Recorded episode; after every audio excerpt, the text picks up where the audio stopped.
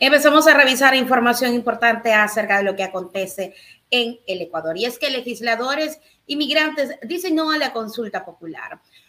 Dos de las legisladoras entregaron una denuncia al relator especial de migrantes de la ONU por la consulta popular. Además, también organizaciones sociales iniciaron una campaña este miércoles para decir no a la consulta. Vamos con el detalle de la información.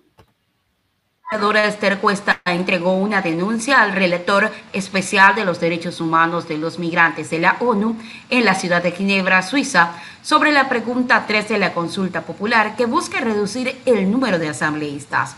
Mediante un video publicado en redes sociales la mañana de este miércoles 18 de enero del 2023, Cuesta indicó que el objetivo es que el relator especial conozca la situación de regresión de derechos que tienen en este momento los migrantes y ecuatorianos que viven en las provincias pequeñas y medianas.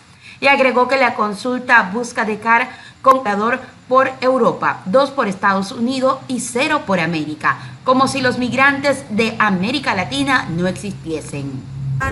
En todo el mundo.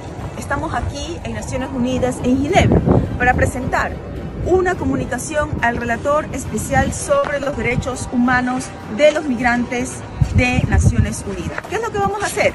Vamos a presentar esta comunicación para que el relator especial de los derechos humanos de los migrantes conozca la situación de regresión de derechos que tienen en este momento no solamente los ecuatorianos migrantes, sino los ecuatorianos que viven en provincias pequeñas y medianas nos quieren reducir a mitad, en el mejor de los casos, a los asambleístas migrantes.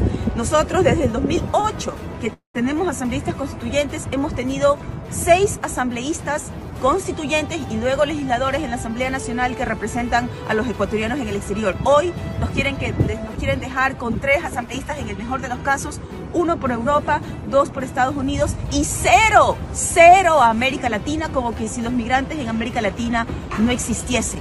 Nosotros aportamos con más de 4.500 millones de dólares en remesas y lo que nos está haciendo este gobierno es simplemente intentar aniquilar representación parlamentaria en la Asamblea Nacional.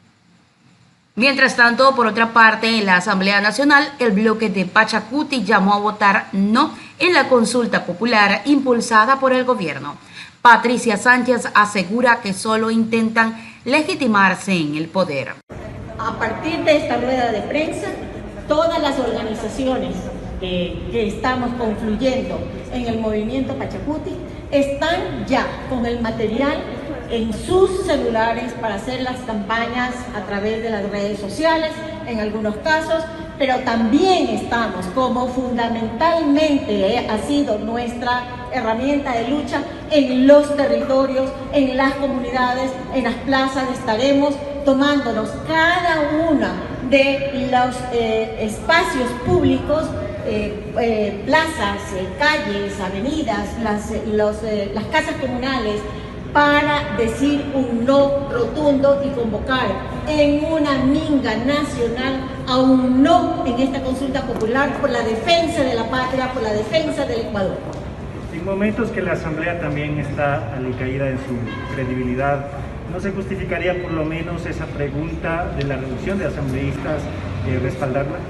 No vamos a caer en el análisis de pregunta por pregunta, ya lo dijimos, porque aquí el objetivo no es atacar a uno, a, uno de los temas de cada pregunta. El objetivo central del régimen es restablecer su capacidad de gobierno en este momento.